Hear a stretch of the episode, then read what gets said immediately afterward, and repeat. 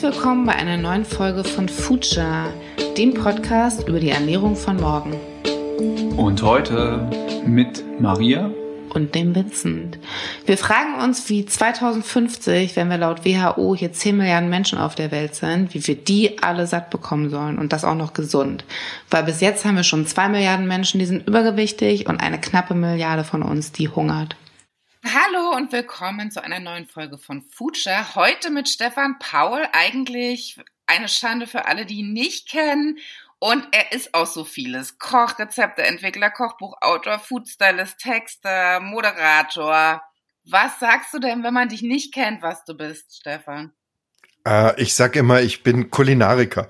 Das fasst alles zusammen, was ich so tue. Bei mir dreht sich immer alles ums Essen, ums Trinken, um den Genuss. Wie lange machst du das schon? Also, ich koche. Ich habe in einem anderen Leben Ende der 80er Jahre eine Kochausbildung gemacht, habe dann sechs Jahre ähm, in der deutschen Sternegastronomie gearbeitet, an verschiedenen Orten und in verschiedenen Küchen. Bin Mitte der 90er Jahre nach Hamburg gekommen und habe dort im Gruner und Jahr Verlag das gelernt, was ich heute mache, nämlich ich bin heute überwiegend als Foodjournalist tätig und bei Gruner habe ich es fünf Jahre ausgehalten und seit 2000 bin ich selbstständig und tue mehr oder weniger das, was ich heute auch tue.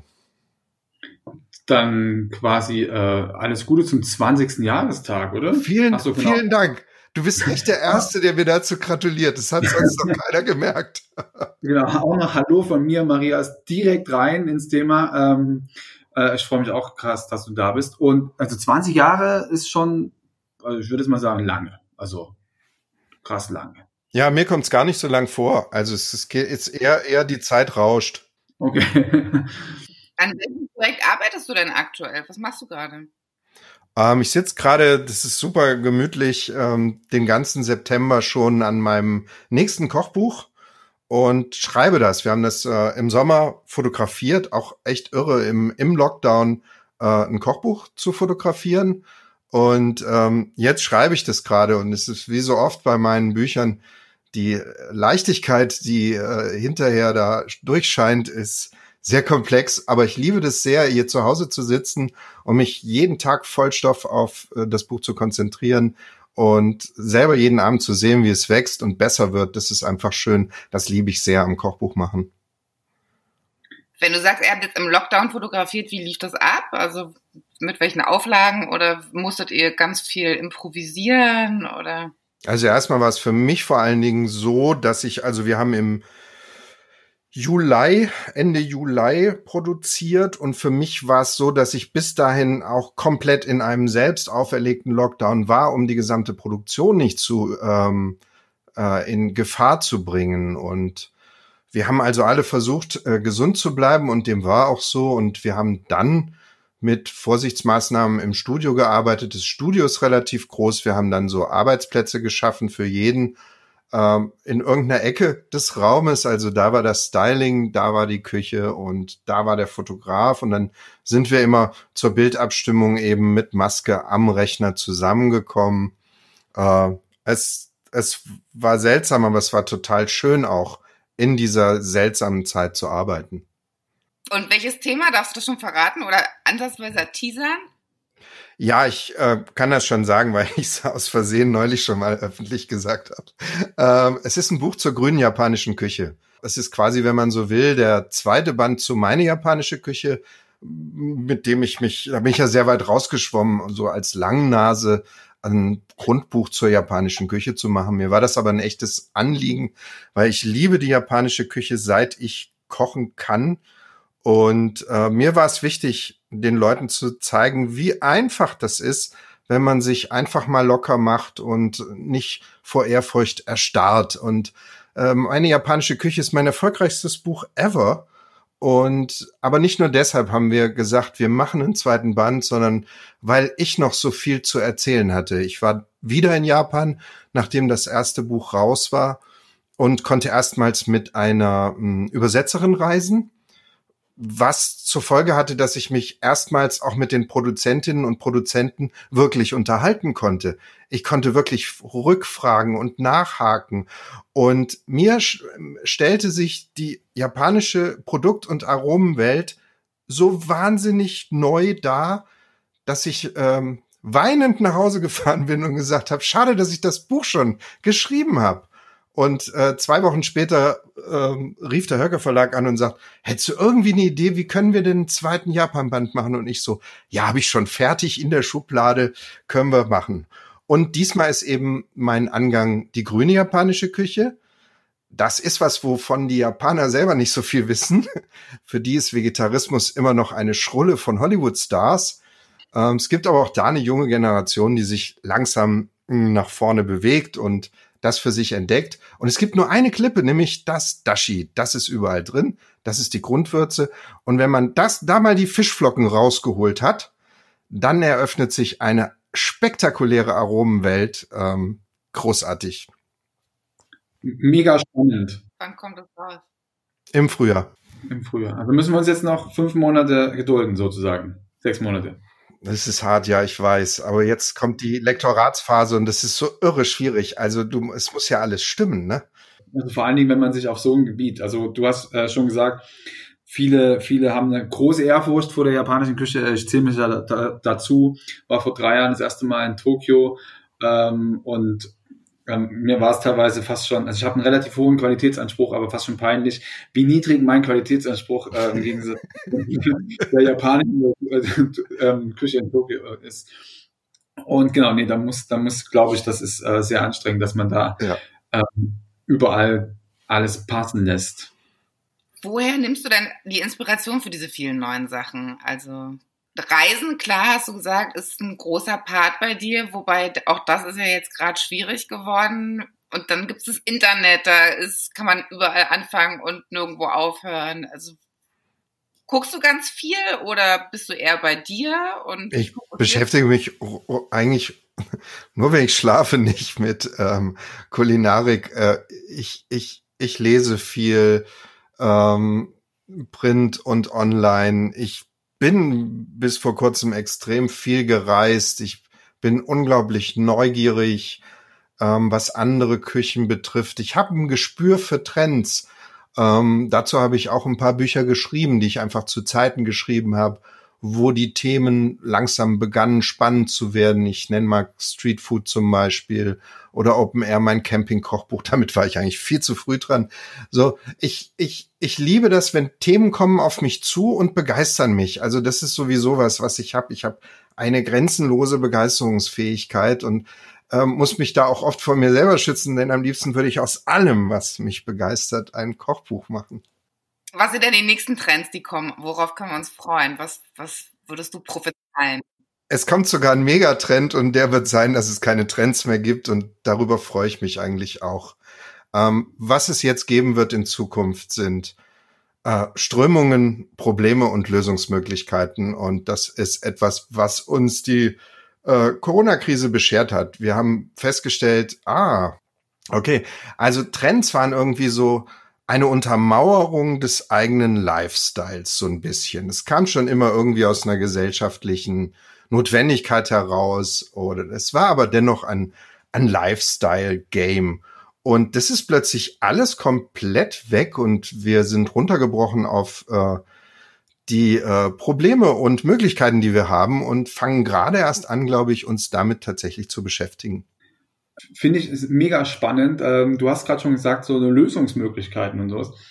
Äh, und eine Frage, die mich regelmäßig umtreibt, weil ich befasse mich auch so ein bisschen mit Kochbüchern, ähm, wie die Schwerpunkte in Zukunft fallen, gerade Richtung, ähm, ich nenne es mal Philosophie und Ethik, Moral, weil dieses große Fressen ist ja jetzt ganz offenkundig vorbei, äh, wie, wie man das abbildet in Zukunft in, in Kochbüchern oder Rezepten. Ein Thema, das mich schon länger umtreibt, nämlich auch schon in der Vor-Corona-Zeit. Es gab da bei mir einen ganz klaren Bruch in meinen Büchern äh, und der kam mit Kochen. Kochen war tatsächlich mein erster Angang, ähm, Menschen das Kochen äh, schmackhaft zu machen und beizubringen, zu zeigen, wie einfach es ist, für sich selbst zu sorgen. Kochen ist Individualität. Und ich glaube auch nur, wer kochen kann, hat tatsächlich auch eine Wahl, ähm, wenn er überhaupt Geschmacksbilder erkennen und Qualitäten erkennen möchte. Und ich glaube, viele der Problematiken, die wir heute im, im Essen, in der Produktion, äh, im Genuss haben, resultieren aus einer, sind eigentlich ein gewaltiges Bildungsproblem. Wir haben in den letzten Jahren, und da waren die Trends nicht ganz unschuldig, mehr und mehr verlernt zu kochen, für uns selbst zu sorgen. Es gibt dann so ein paar Ausbrüche, aber tatsächlich kommt spätestens die kommende Generation da waren kaum mehr Eltern, die überhaupt das Kochen auch als Tätigkeit und Handwerk weitergeben konnten. Und dem müssen wir entgegenwirken. Dann können wir auch anfangen, ähm, uns unabhängig zu machen von Industrie und Politik. Hast du, hast du da Ideen? Also äh, gerade weil du das Bildungsproblem angesprochen hast, ähm, ähm, gibt es da Möglichkeiten oder fallen dir Sachen ein, wie man Kindern oder Schulkindern, gerade so im Alter zwischen acht bis zwölf, das Kochen mit, mit schlauen Rezeptbüchern irgendwie an die Hand geben kann. Also weil das, was aktuell in den Buchhandlungen für Kinder äh, kochen oder Kochbücher unterwegs ist, ist eher äh, schwierig, meines Erachtens. Ich habe, ähm, ich bin selbst, wir sind kinderlos und ähm, ich habe keine Ahnung von Kindern und wie Kinder ticken. Und ich glaube natürlich, dass es, ähm, dass es unglaublich wichtig ist, die Kinder zu kriegen. Mein Job ist aber, die Eltern zu kriegen. Ähm, weil ich möchte die begeistern fürs Kochen und das färbt dann auch wieder auf die Kinder über, ganz, ganz sicher. Ich habe das große, große Riesenglück, dass ich in so einer richtigen romantischen Koch- und Fressfamilie groß geworden bin, wo das ein Thema war, morgens am Küchentisch, was wollen wir mittags essen, was machen wir am Wochenende. Die Kinder durften in kleine Bücher reinschreiben, wie das jeweilige Essen geschmeckt hat. Wer noch nicht schreiben konnte, konnte ein Blümchen oder zwei Blümchen reinmalen. Ähm, das war so ein spielerischer Umgang und wir mussten alles, wir mussten nicht alles essen, wir mussten aber alles versuchen. Und meine Eltern, ich hatte auch das große Glück, dass meine Eltern waren so ihrer Zeit im Grunde weit voraus. Die haben wirklich jede Mode begeistert mitgemacht. Ich erinnere in Mitte der 80er eine schreckliche Grünkernphase äh, und solche Geschichten. Also die haben immer schon, und Bio war bei uns auch immer schon Thema und es ist echt ewig her. Ähm, das freut mich sehr und wir müssen irgendwie wieder da zurückkommen, dass ähm, Essen und Ernährung auch in der Familie ein Thema wird, das man selber beackern kann. Und wenn die Leute dann immer kommen mit der aktuellen Entwicklung, ja, keine Zeit für sowas oder was, was glaubst du, was muss so zeitgemäßes Kochen bringen oder auch Rezepte, wenn du die entwickelst, dass man damit möglichst viele Leute kriegt? Zurück an den Herd.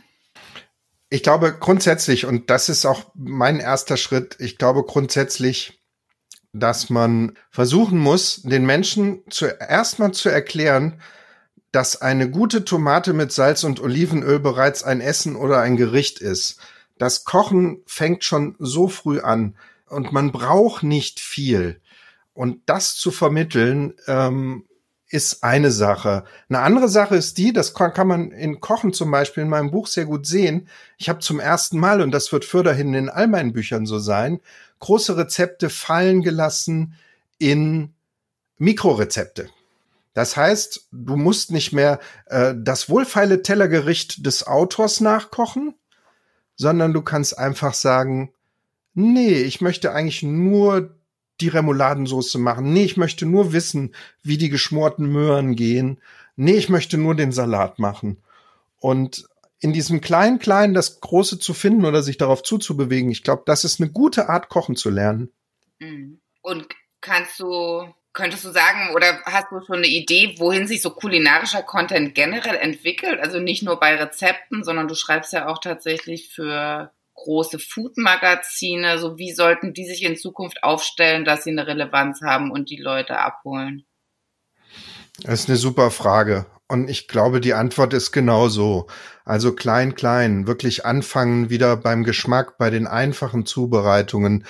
Ähm, der Minimalismus, der so als Modewort aufkam vor fünf Jahren, ähm, den kann man sehr gut auch in der Küche anwenden und das klappt insofern besonders gut, wenn man mit sehr guten Produkten arbeitet und das ist eben dann auch ein Lernprozess, wo du eben sagen kannst, äh, eine Kartoffel mit Butter und Salz ist ein Gericht und es ist ein hervorragendes Gericht, wenn du eine super regionale Kartoffel hast, wo du den Boden kennst und wo du eine Butter drauf machst, die so köstlich ist, dass du gar nichts anderes mehr essen möchtest. Absolut. Äh, also Kartoffeln und Butter mehr und vielleicht noch Schnittlauch. Da oh. Siehst du, dann schon ist Kochen. ähm, was, was meinst du, kriegt man die Transformation Richtung, Richtung Apps für, für sowas? Ähm, für, für, die, für, für die Netzgemeinde, also für die nächsten Generationen, die, die man ja unbedingt mit kochtechnisch ins Boot holen muss? Also was gibt's da deiner Meinung nach? Da gibt's noch nicht viel und das liegt daran, dass wir auch gemerkt haben, also ich hatte zum Beispiel vor sechs oder sieben oder acht Jahren sogar meine erste App, Go Veggie war das, ähm, und das hat nicht funktioniert und da hat sich bis heute nicht viel geändert. Ähm, Rezept-Apps sind kein ähm, sind kein Geschäft, weil die Leute Angst haben, ihre Geräte mit in die Küche zu nehmen. Außerdem wurde der kulinarische App-Markt kaputt gemacht von ähm, so 1000 Rezepte für 99 Cent schleudern. Und es fehlt da grundsätzlich an einer gewissen Liebe. Und dabei könnte man wirklich viel machen, gerade funktionelle Apps, die irgendwie dir auch deinen Einkaufszettel schreiben, deinen Kühlschrank überwachen. Solche Geschichten, das sind sicher die Zukunft. Zurzeit aber irgendwie noch nicht. Und ich muss ganz ehrlich sagen, ich bin als Kochbuchautor auch froh und fröhlich, dass ich noch ähm, schöne Kochbücher machen kann mit Tiefgang, mit Lesestrecken, ähm, die auch mal ein bisschen länger dauern dürfen, mit Vertiefungen, mit ähm, sehr schönen Bildern. Hm, das sind einfach Sachen, die funktionieren in der Küche und auf der Couch gleichermaßen. Und ich mache das, solange es geht. Meinst du, meinst du, es gibt irgendwann die Möglichkeit zu sagen, weil du gerade sagst, äh, mit, mit Bildstrecken und ein bisschen mit Tiefgang, dass man wirklich sagt, okay, Stefan Paul, sein neues Kochbuch, man du nimmst uns direkt mit, also digital, äh, ähnlich wie so eine, so eine ewig lange, äh, nicht ewig lange, aber eine lange Stories oder kurze Stories, wie du wirklich so mit den, mit den, die Produkte suchst, findest, wie du mit denen arbeitest. Wär, das wäre aber eigentlich eine fände ich jetzt so ähm, aus, aus dem Stegreif eine ganz coole Sache, oder? Ja, das ist fantastisch. Die, die Frage ist immer, wer bezahlt das?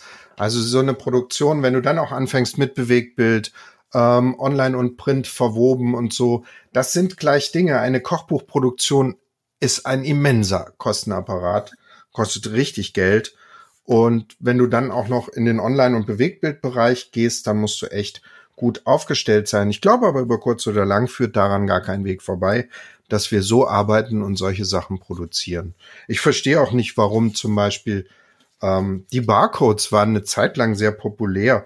Ähm, die müssten eigentlich viel mehr in Kochbüchern auftauchen, wo du dann eben zu dem Video kommst, wo ich dir zeige, da wird ein Huhn zerlegt oder ähm, wo ich dir zeige, welche japanischen Produkte ich verwende und wo du die bekommst, mit Link dann in den Laden und so solche Linkketten bauen. Das ist ja absolut Win-Win für alle und ich glaube, das wird auch kommen. Voll. Meinst, meinst du, die Verlage sind schon, ähm, du kennst ja den einen oder anderen, die Verlage sind da schon, die verstehen, was auf sie zukommt oder sind die, haben die Bock drauf auf äh, Sachen oder sagen die, oh nee, das ist so meine Welt hier mit diesen Büchern, da komme ich drin klar, ähm, passt. Ja. Also ja, ähm, ist so, dass die Verlage ähm, sich teilweise besonders im Marketing tatsächlich sehr gut in den Online-Bereich mittlerweile bewegen, da auch gerne noch Hilfe und Unterstützung brauchen. Aber das ist ein Learn und der findet statt. Also im Marketing-Bereich funktioniert es schon relativ gut. Ähm, wo es halt überhaupt nicht funktioniert, ist bei den Büchern selber, weil ähm, ich kann auch nicht für alle sprechen, aber es gibt halt Kochbuchverlage, die machen extrem schöne Bücher und die sagen sich, unser Fund war immer gute, schöne Bücher zu machen und wir wollen uns da unseren USP nicht zwingend verwässern, weil wir auch einfach noch keine Notwendigkeit sehen. Und ein gedrucktes Buch ist schon eine tolle Sache und ich verstehe das auch. Also bin ich auch bei dir. Also ich, ich ähm, kaufe mir keine digitalen Bücher, äh, weil ich bin einfach so ein analoger Typ. Das ist, ja. man, man, riecht es, man muss es anfassen. Ähm, und nee, also grundsätzlich bin ich bei dir. Buch ist das Beste, äh, was man machen kann, vor allem im Kochbuchmarkt, aber halt eben genau, um zu schauen, die nächsten Generationen irgendwie mit äh, auf, äh, auf das Boot zu holen, ähm, um wieder breit kochen zu können. Ja, absolut. Ich habe äh, eines der ersten Interviews, die ich zu Kochen geführt habe, ähm, da habe ich mich in einem Café mit einer Journalistin getroffen, die hatte ihre Tochter dabei. und die Tochter war zu dem Zeitpunkt äh, irgendwie 22, 24 und war aus Interesse mitgekommen und nahm dann so mit spitzen Fingern diese zwei Kilo Kochbuch in die Hand, ließ es auf die Tischplatte fallen und sagte, und wo gibt's das online? und da wusste ich, ja. oh, der, die Einschläge kommen näher. Aber ich finde also auch da, würde ich sagen, ist auf jeden Fall ein bisschen Bedarf. Also klar, so ein haptisches, schön produziertes Kochbuch, das können die Verlage, die wissen, wie das geht. Und ich finde auch, da ist, da steckt ja immer viel Liebe drin und mit einem gewissen Mehrwert sind die Leute auch immer noch bereit, dafür das Geld zu bezahlen. Aber gerade wenn ich mir jetzt so die Gastro-Zeitungen anschaue, die Food-Magazine und auch die Verlage selbst, ich finde, bei Social Media könnten die ja definitiv nochmal eine Schippe draufpacken, oder? Also auch da holst du ja einfach die jungen Leute ab, die jetzt nicht sofort bereit wären zu bezahlen, aber im nächsten Schritt vielleicht schon. Ja, also das ist ein ganz, ganz trauriges Thema, das du da ansprichst. Ähm, dem Foodprint geht's gerade echt extrem schlecht. Es wurden zwar ähm, während des Lockdowns und in der Corona-Krise mehr Hefte verkauft als sonst am Kiosk. Ähm, auf der anderen Seite haben aber die Werbetreibenden jegliches Interesse an Print äh, nachhaltigst verloren und ähm, so können diese Zeitschriften eigentlich sind ordentlich am Kämpfen, muss ich sagen. Ähm, vor drei Wochen hat Gruner und Ja seine Versuchsküchen für Essen und Trinken und die Brigitte geschlossen. Ähm, das ist eine solche Bankrotterklärung. Und da, was sie aber dann gemacht haben, sie sind dann zu Foodboom gegangen. Das ist dieses junge, super aktive und auch echt tolle Startup und haben sich diese digitale Kompetenz, die sie da durchaus auch, kann man ruhig so sagen, verschlafen haben, sie konnten gar nicht anders, als sich das jetzt einzukaufen. Und ich glaube, das war auch ein notwendiger Schritt sicher in die Zukunft. Was ich ein bisschen ankreide, ist, dass es da keinen Übergang gab, weil ich glaube, auch die Jugend kann von den Oldies lernen, zum Beispiel, wie man sorgfältig ein Rezept schreibt. Ähm, aber insgesamt ist das natürlich ein absolut riesiges Sign of the Times, was da gerade passiert. Und im Printbereich wird man sich sehr viel schneller äh, als im Buchmarkt in Richtung Online bewegen müssen, um zukunftsfähig zu sein. Gibt es denn auf dem internationalen Sektor Blätter, wo du sagst, die machen das cool, da, da kann man mal hinschauen, die haben das begriffen? Ja, das Gras ist immer grüner auf der anderen Seite des Zauns und es gibt natürlich auch in anderen Ländern schöne Food-Magazine, gerade Australien ist sehr stark äh, in diesem Bereich. Aber in der Tat ist es so, dass wir in Deutschland sehr, sehr schwerfällig sind. Also mir fällt nur, und das muss ich jetzt sagen, auch wenn ich für die natürlich arbeite, ich arbeite ja im Grunde für alle Magazine. Aber die Effilé zum Beispiel, das ist so ein Magazin, das ist Print und das ist am Puls der Zeit. Das war aber auch immer schon online. Also und zwar mit einem, mit einem Affenzahn gehen die Geschichten dann auch online hoch. Das ist schon der richtige Weg und das ist die Zukunft, glaube ich du machst ja jetzt nicht nur Buch und ähm, und Rezeptentwicklung. Du warst neulich, bei, habe ich zumindest auf Instagram verfolgt, äh, bei einem Kochcampus in Wien. Ja. Du warst du dann nur geladen als als ähm, Journalist oder was was passiert dort gerade in, in, in Wien? Also jetzt passiert ja gar nicht mehr viel in Wien. Die sind ja jetzt auch gerade wieder geschlossen, wirklich ein Drama ist. Ähm, tatsächlich ganz kurz für die Zuhörer, wir sind am 24.09.2020. Um Gottes äh, Willen, ja, vielleicht schneiden wir das sowieso ganz raus.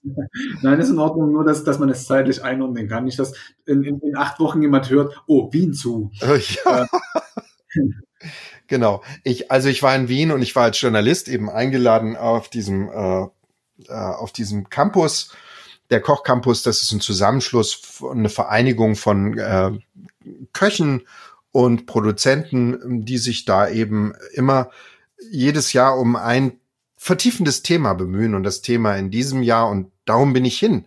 Also ich hatte das Kochbuch geschossen und wusste, selbst wenn mir was passiert, im September kann ich schreiben. Ähm, bin ich dann also hin, weil das Thema so spannend war, dass ich tatsächlich die Reise angetreten bin. Es geht um Innereien und es ging um Innereien und die größten Köchinnen und Köche Österreichs haben eben im Steirereck einen Tag lang sich mit dem Thema Innereien auseinandergesetzt und als Gast konnte man da zuhören, mitessen, probieren. Ähm, das war super spannend. Und das Thema Innereien ging aber über das Tier hinaus, was ich richtig, richtig toll fand. Ähm, sie haben sich auch den inneren Werten einer Möhre angenommen, und zwar an einem zweiten Tag. Äh, das war ein spektakuläres Projekt. Da wurden überall in Biobetrieben, überall in Österreich, äh, eine Möhrensorte gleichzeitig in den Boden gebracht und ausgesät und am Tag vor unserer Möhrenverkostung herausgenommen und nach Wien gebracht. Und das war spektakulär, einmal zu erleben, was Terroir für eine Möhre bedeutet. Also können wir jetzt sagen, langweilig, kennen wir doch vom Wein, kennen wir vom Spargel. Aber das so runterzubrechen auf eine einfache Möhre. Und wir hatten dann also sechs Möhren, die wir in sechs verschiedenen Zuständen verkostet haben in sechs Runden. Also das waren 36 Samples insgesamt. Das ist wirklich eine Konzentrationsleistung. Es war aber in der Tat überhaupt nicht schwer, die Möhren zu verfolgen durch die einzelnen Samples. Die waren wirklich extrem geprägt von der Erde, in der sie gewachsen sind. Das war einfach spannend. Finde ich auch. Also man könnte natürlich jetzt äh, das Thema Fleischkonsum hier noch besprechen, weil das geht ja in Richtung Innereien wahrscheinlich einfach mit rein. Aber ich fand das auch, und das genau habe ich äh, auch auf Instagram verfolgt, diese, diese Karotte einfach, also wie, eben, eben wie man es beim Fleisch auch macht. Ne? Man hat zig verschiedene Rassen, man hat äh, zig verschiedene Möglichkeiten dazu zu füttern, um verschiedene Geschmäcker rauszu, rauszukitzeln. Und das einfach mal auch auf eine Karotte oder auf Gemüse umzubauen, fand ich äh, unfassbar spannend und auch sehr, sehr, sehr interessant für die Zukunft.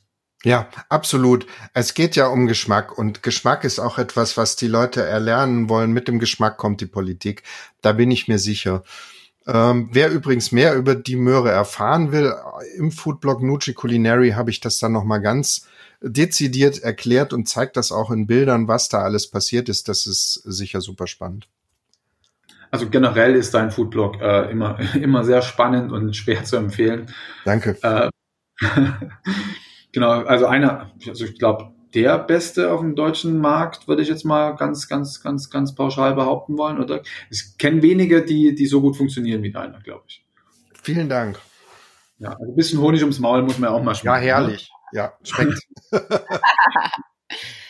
Du hast gesagt, Foodtrends findest du doof, ist überholt. Und trotzdem stellt man ja schon fest, es gibt so große Bewegungen. Also jetzt bist du bei der japanischen Küche, gehst du auf Grün und auf Gemüse. Der Gegentrend ist from nose to tail. Also es gibt ja schon so große Bewegungen. Und wir fragen ja, ja gerade auch in dem Podcast immer oder hatten jetzt auch noch äh, neulich ein Interview zum Klimaschutz auf dem Teller, dass der nämlich da schon anfängt. Also würdest du sagen, dass das jetzt in Zukunft eigentlich ein guter Ansatz ist, dass man Kulinarik und Genuss jetzt eben nicht mehr so allein hinstellt, weil wir das hier können in Europa, sondern dass man vielleicht auch noch mal ans große Ganze denkt und wie sich das entwickeln könnte? Unbedingt, natürlich ist das wichtig, immer das ganze Große und Ganze im Blick zu haben. Meine Erfahrung ist nur, ich schreibe seit zehn Jahren aktiv als Foodjournalist für gutes Essen. Und es hat sich so unfassbar wenig geändert in dieser Zeit.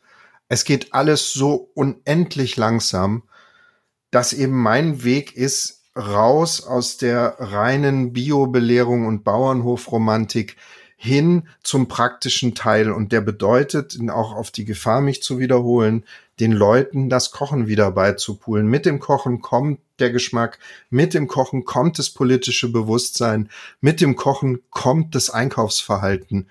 Und deswegen habe ich mich entschlossen, ich verzichte bis auf weiteres auf dieses Belehrende, auf dieses Vorleben und konzentriere mich lieber auf die Botschaft, ey, mach mal super einfach. Wirst du sehen, schmeckt riesig.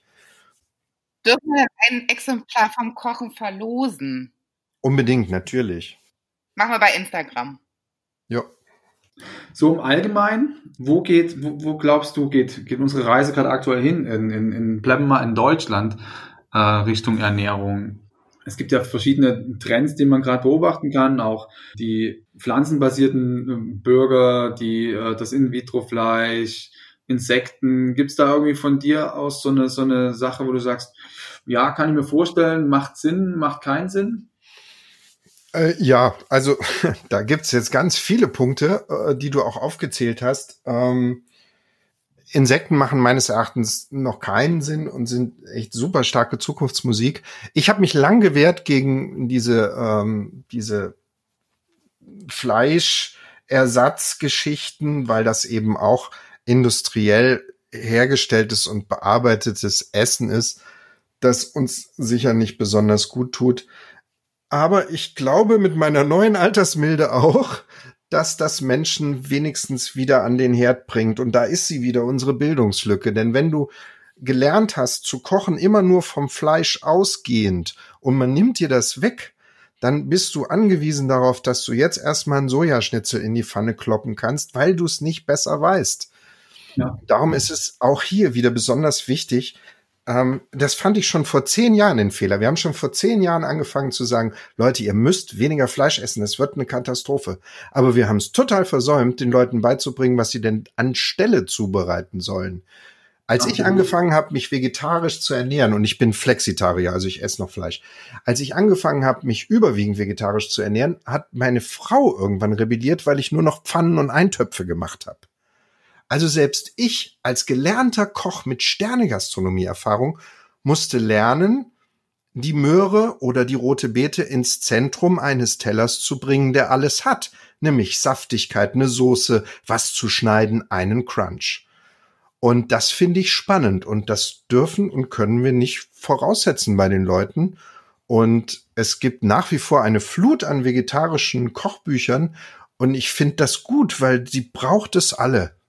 Nee, das ist, das ist, äh, da gebe ich dir auch recht. Also wir sind, wir sind einfach so sozialisiert worden. Ne? Also wenn ja. man überlegt, was, was gibt's für typisch deutsche Gerichte, die ohne Fleisch auskommen? Ähm, Spätzle. Spätzle, genau. Aber Spätzle, äh, genau, Karspatzen. Aber, aber es sind halt sehr wenige. Und ich meine, ähm, ich bin ja auch gelernter Koch. Ich weiß nicht, ähm, Stefan, ob du dich noch an den jungen Koch erinnern kannst, dieses ja. grüne Buch. Ich habe den ähm, hier noch da, stehen. Ich habe mal mir aufstehen. Es ist ja, es ist immer noch die ganz klassische Aufteilung, die da gelehrt wird. Ähm, Gemüse, Sättigungsbeilage, Fleisch. Genau. Und, äh, und wenn man das so drei Jahre lang in den Kopf geprügelt bekommt, ne, selbst als professioneller Koch, wie du es gerade auch schon äh, beschrieben hast, wie soll man da plötzlich so von jetzt auf gleich sagen, ich habe eine kreative Idee, eine rote Beete zu, zu kochen, so damit die äh, die Roulade ersetzt. Das ist einfach unfassbar schwierig und äh, sehe ich auch als ganz, ganz gravierenden Punkt, um da anzusetzen, um da eine, eine gewisse Weise eine Ernährungswende äh, voranzutreiben. Absolut. Also ihr habt ja da als Profis den Einblick. Wie ist denn das überhaupt? Ist denn generell die Ausbildung als Koch, ist die nicht auch so ein bisschen von vorgestern? Also habe ich auch mal so den Eindruck, dass die noch so ziemlich in dieser alten Struktur hängen. Also was ist zum Beispiel, wenn jemand total Bock auf Kochen hat, aber der ist Vegetarier, kann der jetzt, dann muss er ja trotzdem so eine klassische Ausbildung machen und da das Schnitzel zubereiten, oder? Ja, also das sind ähm, zwei, zwei Probleme. Also das eine ist, ähm, dass tatsächlich ähm, die Kochausbildung eine der härtesten ist überhaupt. Ähm, das ist so und da hat sich auch nicht viel dran geändert. Was sich aber geändert hat, meines Erachtens, ich bin als Foodjournalist und ehemaliger Koch sehr viel im Gespräch mit Köchen und Köchinnen und es hat sich sehr geändert, der Ton in der Küche. Also das ist längst nicht mehr ähm, diese Rüpel- und Rempelbande mit der Fäkalsprache, sondern es gibt sehr wohl Betriebe, in denen man es durchaus auch mal zweieinhalb bis drei Jahre bei einer Kochlehre aushalten kann. Tatsächlich muss man das, ähm, was da gelehrt wird, sicher ändern in eine vegetarische Richtung. Trotzdem soll es natürlich ganzheitlich bleiben. Das finde ich auch gut. Und was mich immer ein bisschen amüsiert, ist, ähm, dass im Zuge des neuen Feminismus äh, sehr angeprangert wird, dass kaum Frauen bei Preisen auftauchen, dass kaum weibliche Köchinnen im Rampenlicht stehen und wenn ich mich dann mal umschaue, ist das tatsächlich so. Wir haben unglaublich wenig ähm, Frauen in unserem Beruf.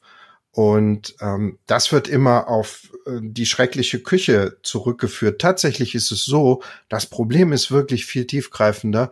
Es wollen nicht nur nicht mehr Frauen kochen, sondern wir haben auch keine Jungs mehr, die kochen wollen. Also dieser Beruf ist so unattraktiv geworden, obwohl es so viel mediale Unterstützung durch Kochshows gab. Aber es hat sich überhaupt nichts verändert, äh, auch im Ansehen in der Öffentlichkeit hat dieser Beruf auch immer noch nicht das gebührende Ansehen und wir müssen unbedingt die Strukturen eigentlich komplett ändern. Jetzt ist natürlich dank Corona sind die Bemühungen da auch man weiß überhaupt nicht, wie es richtig weitergehen soll.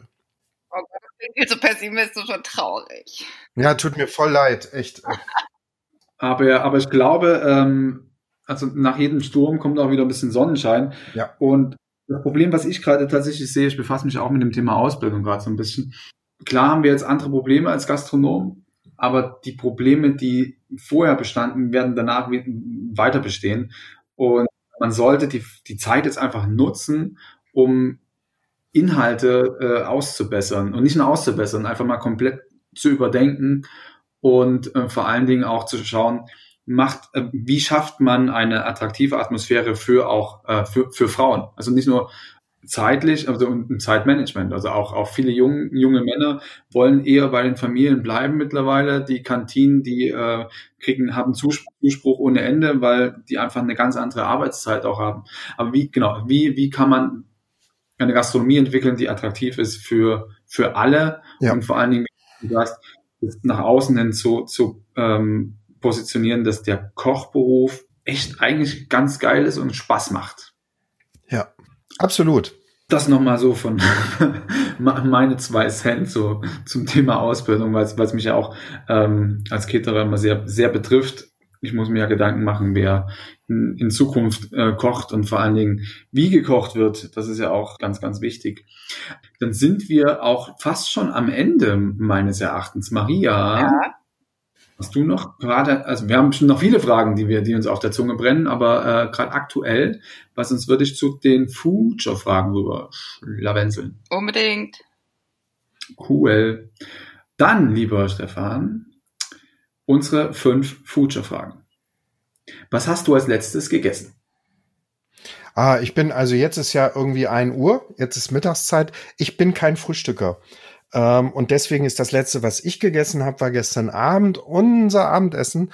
Wir haben Fischstäbchen gemacht mit ähm, Kartoffeln und einem äh, Gurkensalat. Geil. Aber die Fischstäbchen haben wir nicht gekauft, sondern die haben wir natürlich selber gemacht. Und das ist eben das, weil wenn man die selber macht, dann sind die nicht so fettig wie die gekauften. Du weißt, welcher Fisch drin ist und wo der herkam. Und sie werden wesentlich knuspriger als die gekauften Dinger. Und genau das ist eigentlich die Botschaft. Machst du die mit Panko? Ja, ich gestehe. ich liebe Panko. Ja. Super. okay, dann äh, nächste Frage. Nenne ein Lebensmittel für die Zukunft.